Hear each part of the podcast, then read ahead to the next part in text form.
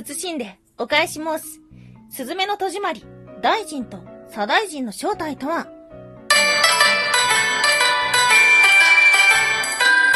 は妖怪について知りたい。はい、空飛ぶワンタンです。ワンタンは業界について知りたいっていうことで、この番組は普段キャラクター業界で働いているワンタンが、日本におけるめちゃくちゃ面白いキャラクター妖怪についてサクサクっと紹介している番組です。この番組のスポンサーはともさまさん、歴史とか世界遺産とかを語るラジオなど放送されています。詳細はツイッターにありますので、ぜひぜひ番組概要欄からチェックしてみてください。はい。前回に引き続き、スズメの戸締まりのお話です。前回喋りすぎました。はい。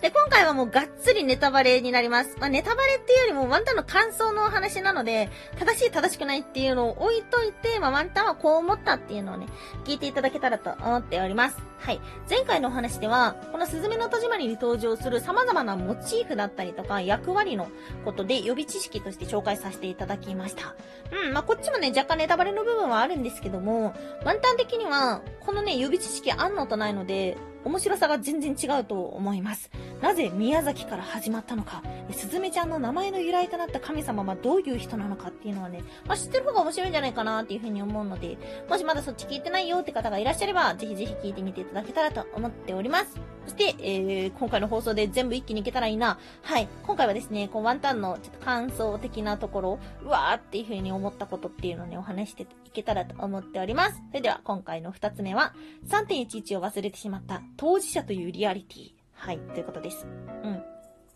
ワンタンね、天気の子すごい好きだったんですよ。で、天気の子の好きなポイントってたくさんあるんですけども、あの、ハッピーエンドじゃないってところが最高に好きで、世界狂っちゃったでもまた世界って変わっていくよね。っていうメッセージ性がすごい好きだったんですよ。あ、まあ、しゃあない。ああ、ま、またでも、こうなるやろみたいな、そういう、なんだろう、ちょっとある種投げやりというか、自分勝手というか、その、すべてをハッピーにしなかったっていうのが、なんかワンタンはね、人間らしくて好きだなっていうふうに思ってて。で、それに対して、スズメの戸締まりって感想の中で批判っていうのもね、あるんだけど、その批判で結構多いのが、あの、大臣だけが犠牲になったっていうのがあったんですよ。猫の大臣ですね。ようやく要石の役割を終わったのに、また要石にされてしまった。大臣はかわいそうだとか、すずめちゃんは何も犠牲にしなかったみたいな、そういう厳しい意見があったりするんですけども、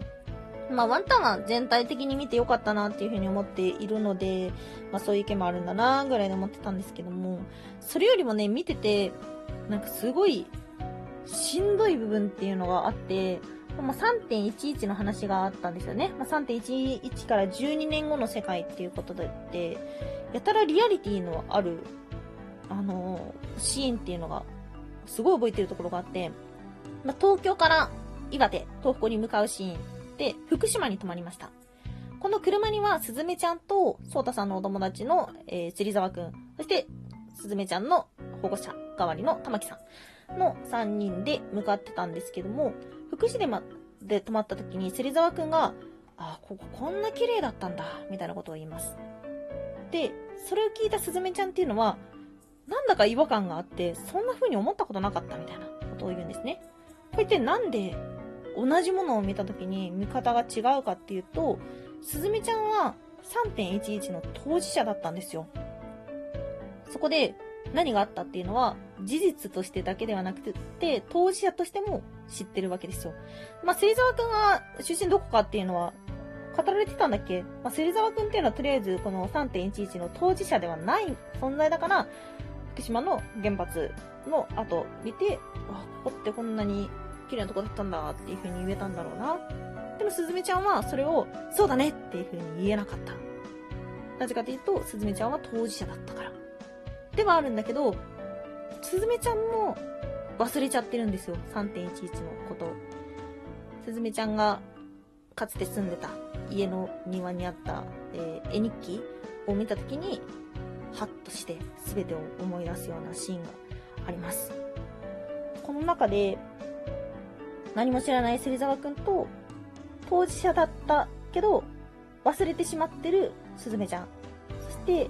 今まで思い出させないようにしていた玉木さん。でね、この3人の関係っていうのが、なんかちょっと見ててしんどいぐらいリアリティあるなーっていう風に思ってしまったんです。そして、旅の道中っていうのは福島以外にも様々な場所に行きました。えー宮崎から始まって、愛媛に行って、神戸に行って、東京に行って、そして福島、岩手っていう風に行くんですけども、神戸が出てきた時に、ああ、そっかそっかっていう風に思ったんですよ。なんでかっていうと、あの、ワンタン、地元が兵庫県なんで、阪神淡路大震災があったのが神戸だったから、場所はわざわざ神戸にしたんだなっていう風に思ったんですね。大阪とかじゃなくて神戸っていうの意味があって。で、東京に降り立った時に、そこできちんと、えっ、と、関東大震災について語られています。あ、昔地震があった場所を辿ってるんだなっていう風に思いました。で、愛媛なんですけども、こうネットとかで調べると、南海トラフがこれから起きるから、過去地震があったとこだけではなくて、これから地震が起きる場所で愛媛、あと宮崎っていう風に言われてたんですが、宮崎が舞台になってるのは神話の源流だからっていう風にワンタンは思っているので、多分南海トラフ関係ないと思ってて、で、調べていくと、愛媛にも原油地震っていう大きな地震があったみたいですね。これはですね、うん、申し訳ないながら知らなかったです。はい。ということだったので、この辿っていく旅路っていうのも、忘れてるでしょっていうようなメッセージをすごい感じて、確かに、ワンタンそんな四六時中、阪神淡路大震災のこと考えてるわけじゃないからさ、もちろん年に一回思い出すタイミングっていうのはあるんだけども、そうそう、だからなんかすごいね、あの忘れてしまった当事者たちっていうのがリアリティあるなっていうふうに思いました。